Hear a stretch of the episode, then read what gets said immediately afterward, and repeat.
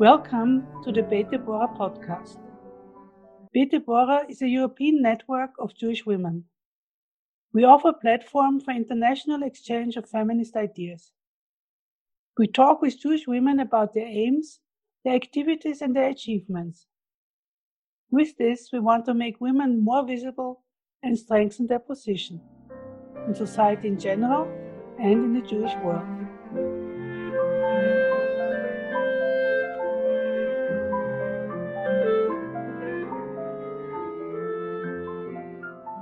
Hello, listeners. My name is Noli Lapin Eppo, and I welcome you to a conversation with Noa Sattath, Executive Director of ACRI, the Association for Civil Rights in Israel. Hello, Noa. Hello, nice to be with you today.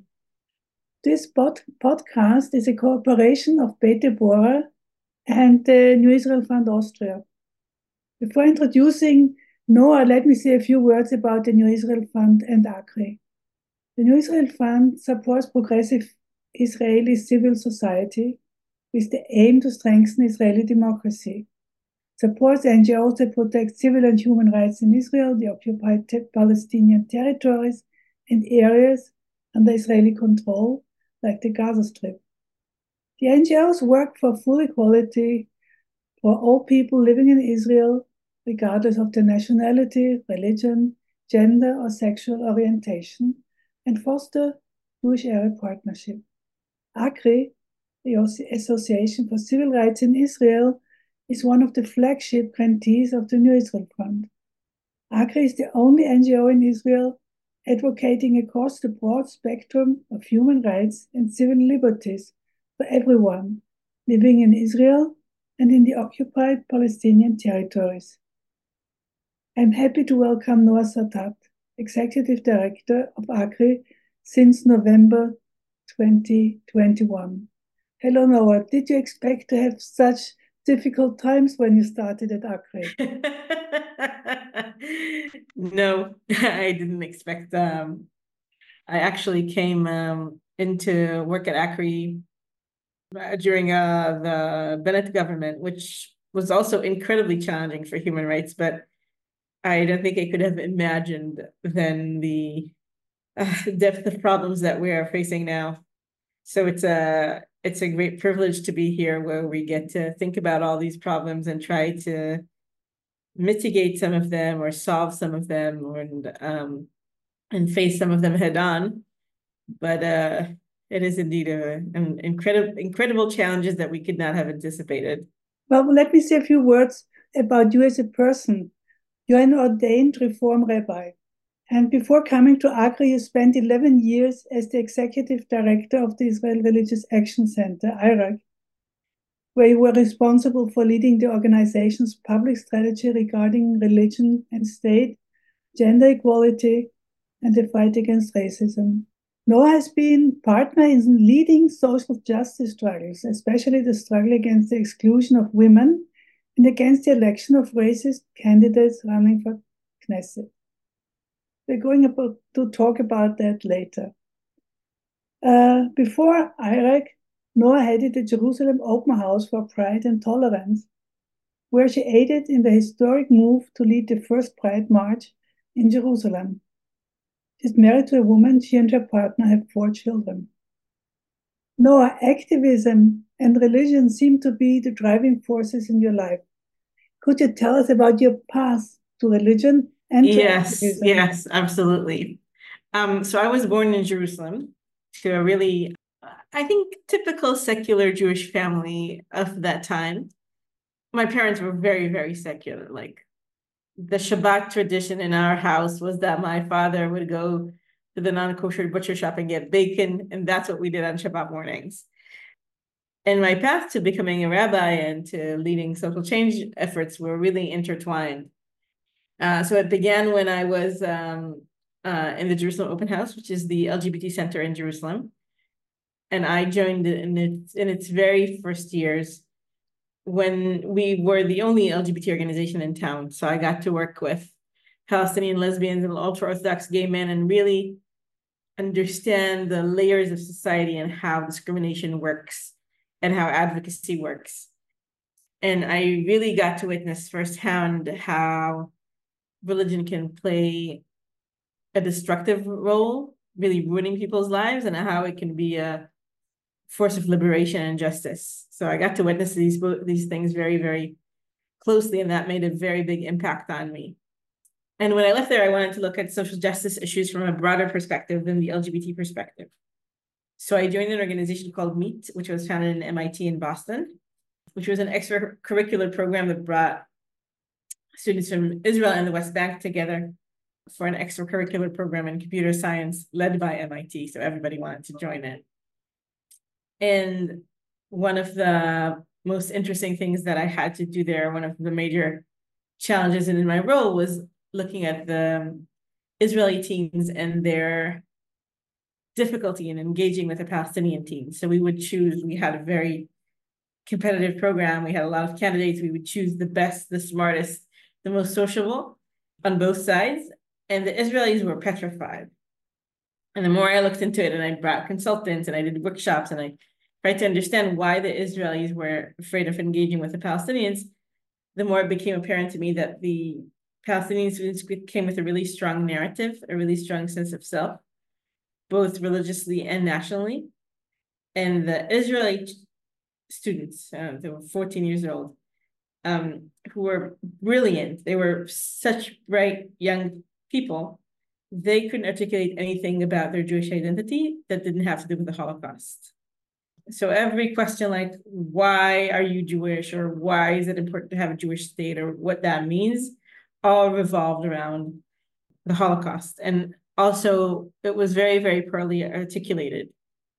And so I got to witness how people build big walls around themselves, not only because of an external security threat, but also because they're not secure in their identity. Because if you don't know who you are, you're in a very vulnerable position to be encountering, cooperating, being open to somebody else. So that has led me to an understanding that has really deepened since that the void in progressive Jewish identity in Israel doesn't only impact issues like Shabbat or marriage, but it has a profound impact on how we see ourselves and how we think about justice.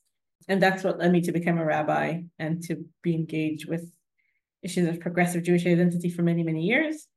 And two and a half years ago, I got to be very lucky in joining the ACRI, which is the largest and most important uh, human rights organization in Israel, uh, where I also get to partner a lot with NIF and to really be thinking about the major, major problems of Israel and democracy and human rights.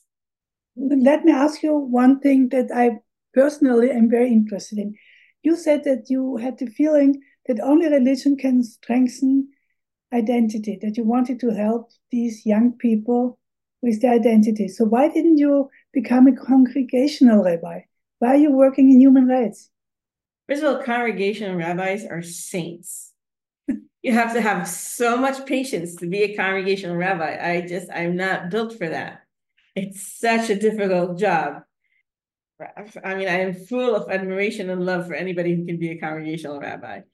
Um, but I also think that there are different ways that people can contribute. Uh, I mean, I think that the ideological level and the political constructs are also important in those in this struggle. So that's uh, what I felt that I could contribute. So when you started to work for ACRI, you moved away from religious issues even further. What made you take this step? It was a big decision to make, and I I, I feel that it's very important for Israeli discourse to be on two levels. I think that there's a very important level of inter-Jewish debate, and I really think that the inter-Jewish debate is lacking a progressive angle, right? If we're debating the question of refugees and asylum seekers, is the Jewish value to protect the Jewish majority, or is the Jewish value to assist people fleeing genocide? That these are big questions, right? And and we need to expand the Jewish debate. But also above the Jewish debate, there has to be a secular level of debate so that every citizen in Israel, and we have 21% who are not Jewish can join and can be on equal footing. And that is an extremely uh, important level of debate. And so I decided to move from one level to another uh, with the firm belief that both are both are important. Just because I think that the issues of democracy and human rights cannot be resolved only in the in the Jewish level alone. I think we needed a, a partnership in order to do that. But I also want to say that I kind of came into this job with a lot of excitement and also feeling a big sense of loss from moving from the rabbinic role. But I actually find myself drawing a lot from my rabbinic training in in this role, much more than I expected, in the sense of how you how you face despair, how you maintain a long-term struggle, how you uh, cling to hope. I mean, th these have been things that I took from my rabbinic training that I definitely need here in this job as well. Also times that are not as stressful as these? Well, I haven't had many of those.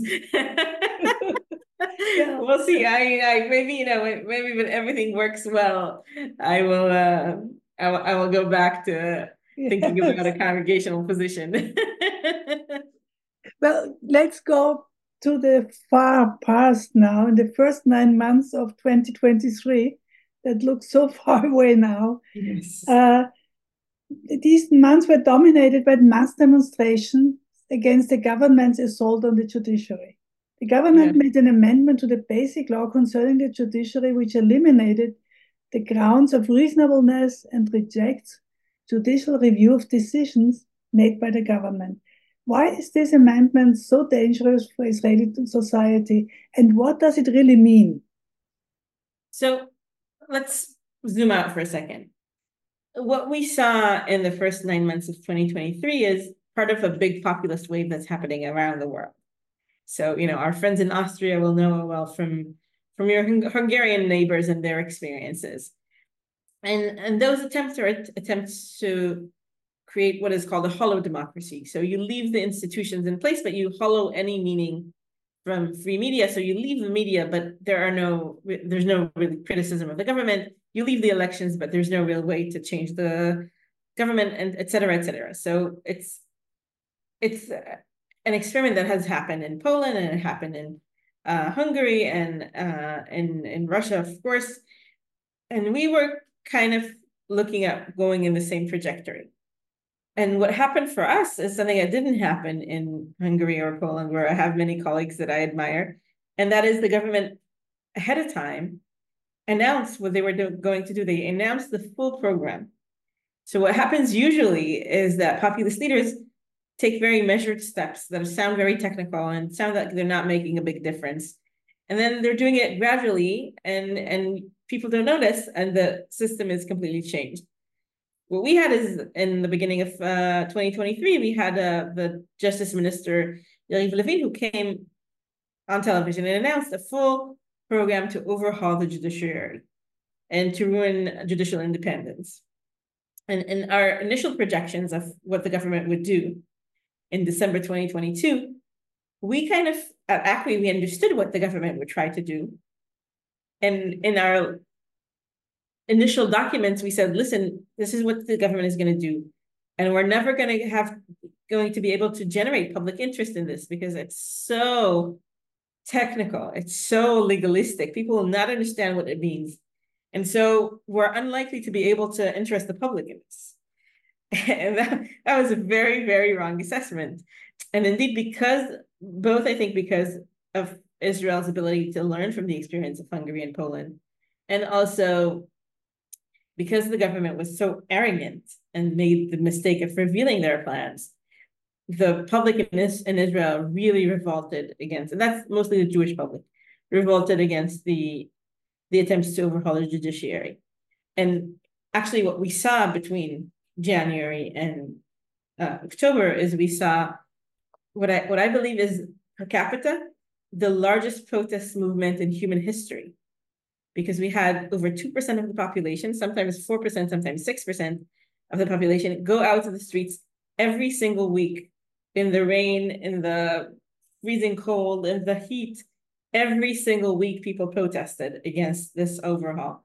And so while the government had a firm majority, they could have passed it in three months.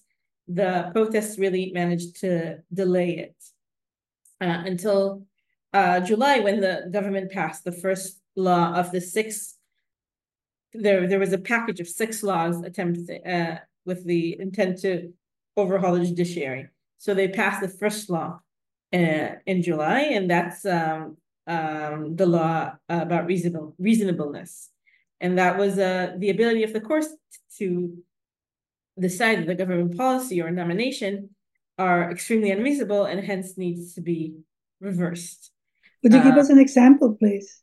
Yeah, so uh, an example that is very useful now is that the government decided not to build safe rooms, uh, bomb shelters in uh, the south of Israel. They decided to prioritize something else, and uh, uh, there was an appeal against that, and the court said, listen, friends, it's extremely unreasonable to ha have people in the line of fire and not build bomb shelters, and then force the government to build the bomb shelters that indeed were so important. And that that happened in the, I think, 15 years ago. But that's the sort of things that the court intervened in. And I, and I want to just take a step back and say that in those months, I was, I felt like I was in a very unfortunate position of defending institutions that are very important, but that I spend most of my time being extremely frustrated by. Because in my perspective, in ACRI's perspective, it's not like the court is a perfect vessel for human rights. We feel like we, like many, many times, the court ignores our very justified appeals, specifically on rights of Palestinian citizens and Palestinians in the OPT, in the occupied Palestinian territories. And so the the right wing may portray the court as interventionary and revolutionary. We feel that the court is extremely timid in its ruling and not strong enough in protecting human rights and, and civil rights in, in Israel and the occupied Palestinian territories. But still, the Supreme Court is the only institution where these rights are debated. And of course, we need to protect the institution and then try to change it and not let go of what we have because the main principle in a shrinking democratic space is that you hang on to what you have and then you fight to expand it. You can't give up on anything. So this was also the reason why the why the Arab Israelis did not really participate in this this. Uh, I, think, I, I, think that the, the the protest movement, the protest movement was, was huge and very diverse and, and happened in many different areas of Israel. But the protest movement felt that the right thing to do uh, was to only focus on the judicial overhaul and not to talk about other questions of Israeli democracy. And talking about Israeli democracy when we have millions of people who cannot vote for example, in the occupied Palestinian territories, is in itself oxymoronic. And what the leaders of the protest movement felt was that including that would create rifts in the protest movement. So they decided to avoid it. And maybe I'm, I'm curious to hear what they would be thinking about it right now. The, that was the, the protest movement only focused on that. And also when we're talking about threats to, to Israeli democracy, democracy is comprised of many different elements. Judicial independence is a crucial one of them, but it's not the only one. Freedom of press is another one, freedom of protest is another one, freedom of expression. All of these are delicate, there's a delicate balance that creates a democratic system. And, and that continues to be under threat. I mean, even if the judiciary is for now, it looks like protected, there are other elements that are at risk. I was telling you about this uh, the reasonableness law. So the, the amendment to the law of the judiciary passed in July. It was a very, very dramatic day of protests. And maybe it's noteworthy to say that on the day of the vote, the chief of staff, the head of the military in Israel, came to the Knesset and asked to speak to the prime minister, telling him that this would create a security problem for Israel, and the prime minister would not take the meeting, and they passed the legislation anyway. And we uh, at ACRI, together with uh, 37 other human rights organizations, uh, petitioned against the law. So it was it was a very moving petition for us because it was the first time that we got all of the human rights organizations together. You know, the Arab and Palestinian organizations, the Bedouin organizations, the women's organizations, the uh, LGBT organizations, the workers organizations. Really, a very very uh, wide spectrum of different organizations that all came together against this uh, law. And we filed a, a petition that became an amicus brief. And uh, we got to argue in front of the Supreme Court about the human rights implications of this um, legislation. And uh, a few weeks ago, our appeal was accepted and the law was deleted from the books. So on that sense, we were we were satisfied with the results. But you know, this was in the middle of war. How did the government react and how did the public react? So I want to say, first of all, that I September 13th was the day of the appeal. And I spent the whole day in court from 9.30 to 10 p.m. 9.30 in the morning to 10 p.m. at night. I spent the day in court hearing the different arguments. And you know, I imagined what it would be like to win.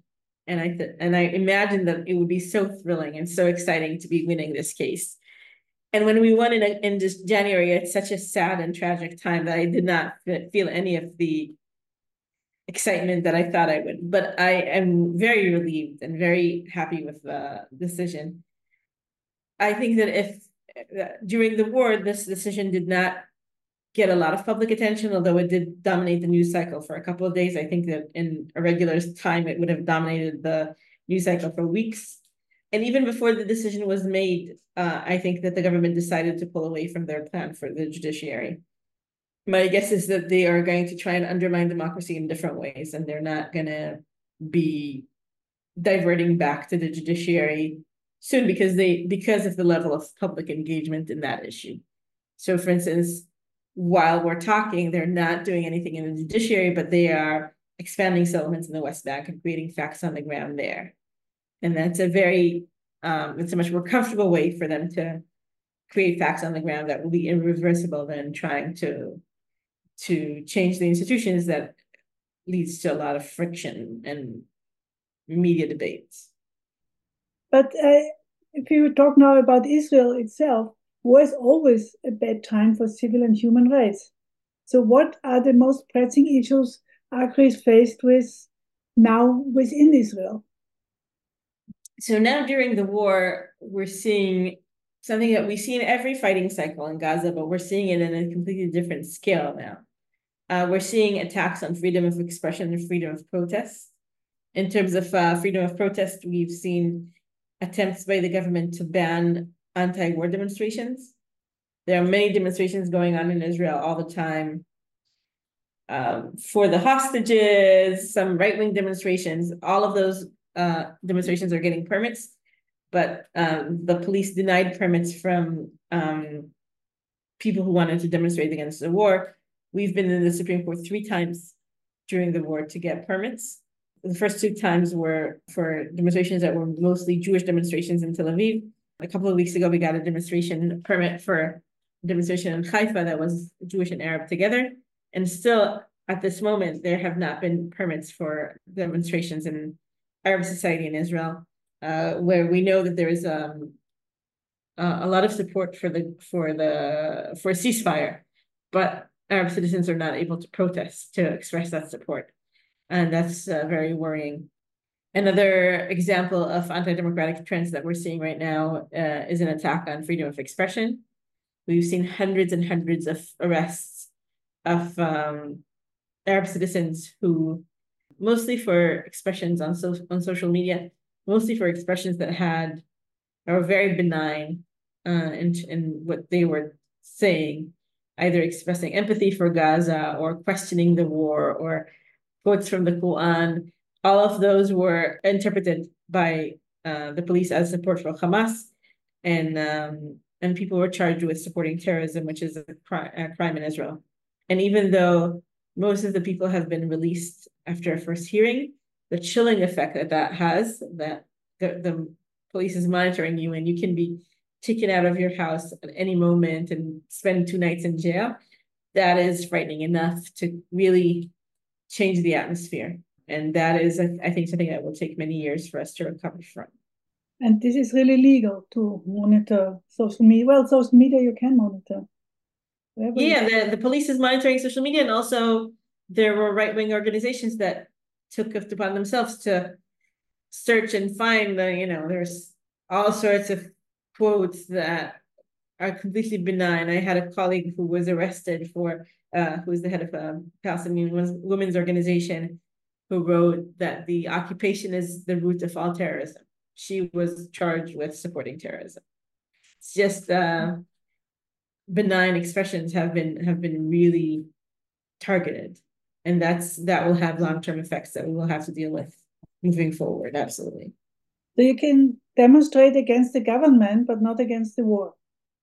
That was the reality until um, about six weeks ago when we finally be, were able to get permits for demonstrations, but we had to go to the Supreme Court in order to get that. But you know, in an interview with Haaretz before the elections, you stated that uh, human rights organizations and also ACRI might have to rethink absolute freedom of speech.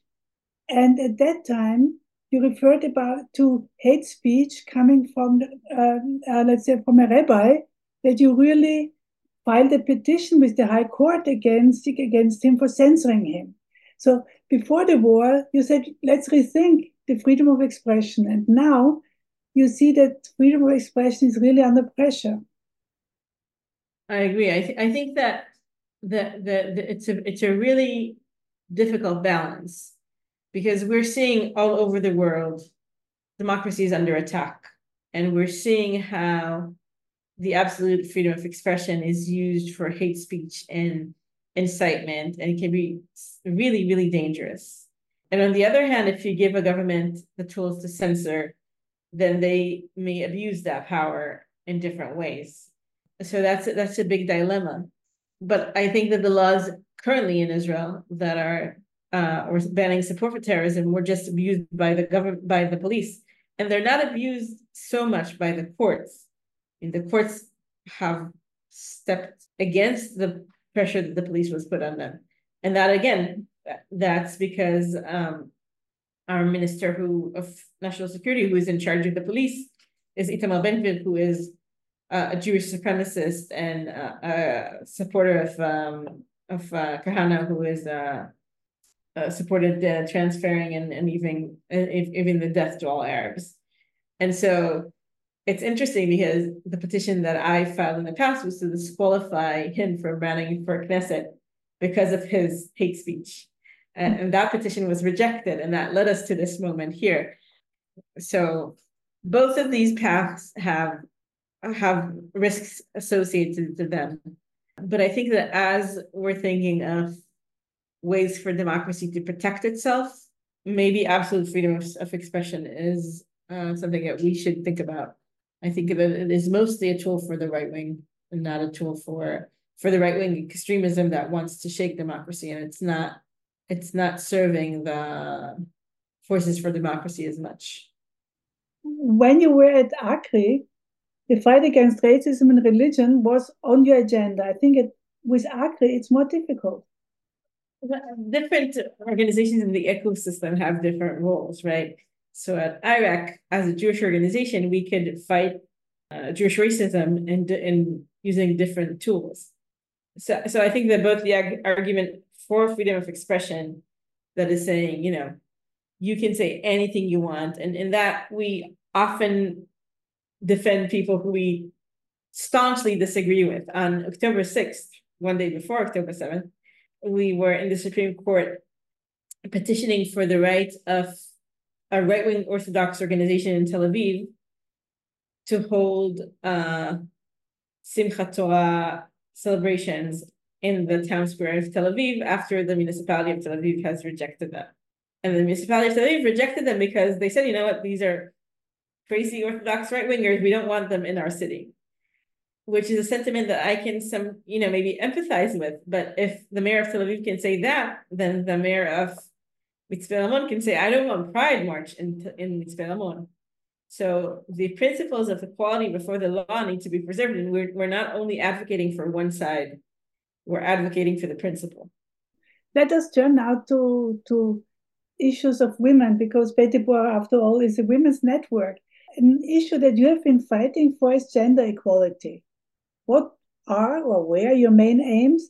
And what is the situation of women in Israel today during the war?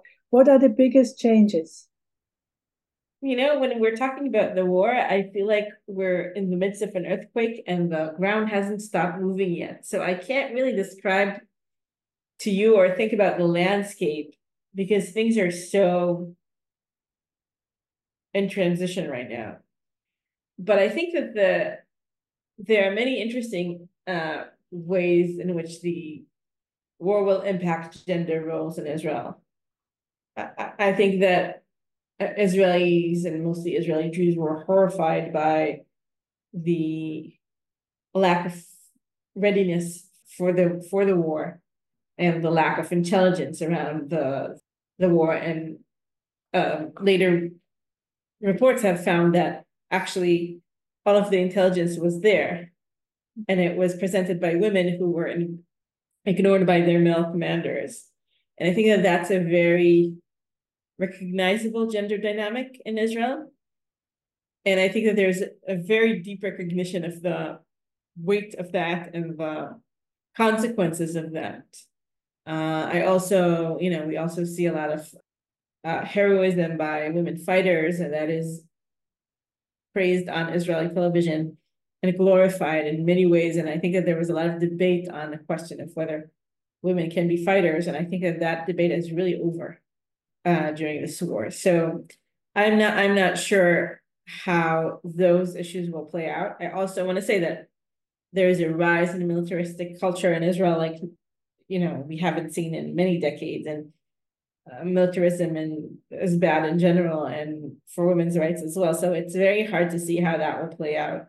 But I think it's a very it's a time of transition. But just to step back a little bit, this current Israeli government is the most anti-woman government we've had in many decades. We have um, 31 government offices, 30 of them are headed by men. We see this uh, Knesset, this, this session of the Israeli parliament, has less women than, than uh, you know, the four that came before it. Uh, and so we're, we, ha we have seen women's rights on the decline. I think that that, that could really change in this time of big transition that will come after the war. So let's hope. Let's yes. hope for the best. So, what were the issues that you worked with in the past? Yes. So, um, at IRAC, I was very involved in the um, struggle against gender segregation in the public sphere.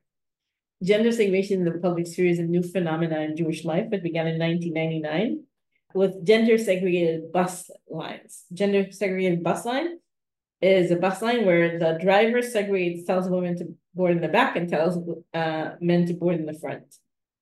And that those were bus lines that were kind of promoted by the ultra orthodox uh, establishment. And by 2000, and so it began in 1999, and by 2010, there were 86 bus lines all over Israel that had gender segregation. And at IRAC, we appealed against the gender segregation. We had a very long debate in the Supreme Court about what it is and what it means. And we got to set the um, precedent saying that segregation is discrimination. And uh, the court canceled the, the ability to have segregated bus lines.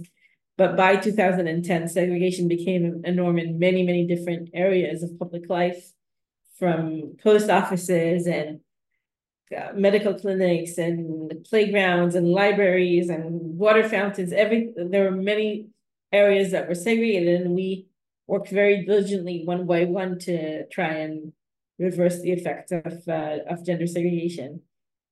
And I think that there was, I think that it's in the past, but maybe still exists in some places. There was an assumption that uh, ultra orthodox men and boys can and should exist in a public sphere that is completely devoid of women. And that's uh, an assumption that would impact all women in Israel eventually, and certainly impacts ultra Orthodox women that we were able to work in solidarity with right now. And so we worked very, very hard to reverse that trend with the help of the Supreme Court, of course.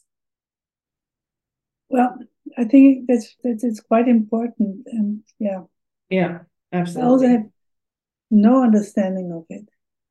Now, what are your most important aims at ACRI? Right now? Yeah. And maybe at the same time, what are your fears and hopes for the future? Yeah. Uh, so I, I don't remember a time when I was as worried as I am now about the future, both in terms of what is happening in Gaza right now with the inconceivable humanitarian crisis and the the killing of, of uh, innocent civilians. But we're also, and we at ACRI are now considering rebuilding our work in Gaza. We stopped working in Gaza in 2005 when the military withdrew from there. But now, as the military continues to be there, we may have to rebuild our work there. We have, uh, we're also extremely concerned about developments in the West Bank, where we're seeing a rise in settler violence and communities that are being forced to leave their homes. Uh, so these are very worrying trends that we're following. And also inside Israel, we're seeing a lot of attacks on basic civil rights like freedom of expression and, civil, and freedom of protest, but also human rights like prisoners' rights and other basic rights that are being attacked. And we're trying to our best to use our tools to face these big problems uh, and try to engage with the courts and the public and the diplomatic community in these issues. I think that we are now getting more response from the court than we did at the beginning of the war beginning of the war, we were just rejected by the court, and now gradually the court is much more open to our appeals, and we're having long discussions of uh, issues from freedom of uh, movement for Palestinians in the West Bank to freedom of protest. I think that in some ways the court in their in their ruling about reasonableness took on the role of protecting democracy, and I hope that they become more vocal now. This is a, a, a time of real disaster, both for the Jewish people who are re-experiencing historic traumas and for the Palestinian people who are not only experiencing a historic trauma, it's also worse than the original historic trauma. And it will take a long time to rebuild from this. I think that, you know, if there's any blessing in an earthquake is that you get to rebuild stronger foundations. And I'm hoping that that is what we'll be able to do after the war, eh, you know, now from now and after the war ends even more so. Even under this government or under the new one? Um, yes, I mean, if if we're talking about sources for optimism, we're seeing uh, uh, polls that are very negative to this government. But you know, if we're talking about the big issues in Israel, like the occupation and discrimination against Arab society in Israel, even the next government doesn't seem like they will solve all of the issues, but I, I, I hope that that we will get a bit more opportunities to to engage with the government in the in the next government. It's important to remind our listeners that there has not been a government to complete a full term in Israel since 1981. All of our governments fall midterm. Uh, so there's a bet going on uh, uh, on when the elections will be. I have already lost the bet. I thought it would be in the first quarter of 2024. It's not going to be then, but um, it still could be in the second quarter. I think it's more. It's. I think it's reasonable to expect that it would be sometime in 2024. Let's hope for the best. And Absolutely. I wish and, and, and this is a good opportunity to thank you and to thank all of our supporters for for NIF and, and Austria. We are so grateful for your support and for your faith in us even during these very, very hard times. Uh, and it's this kind of unity from of support from around the world that keeps us going, even in difficult times like these. It's also important for us, you know. That's that's where our hopes are. Thank and that's you. what we all need. Thank you very, very much, Noa. Thank you. All the best. Thank you, listeners, for your interest. Our next Beta podcast will come out in a month. Goodbye and stay well.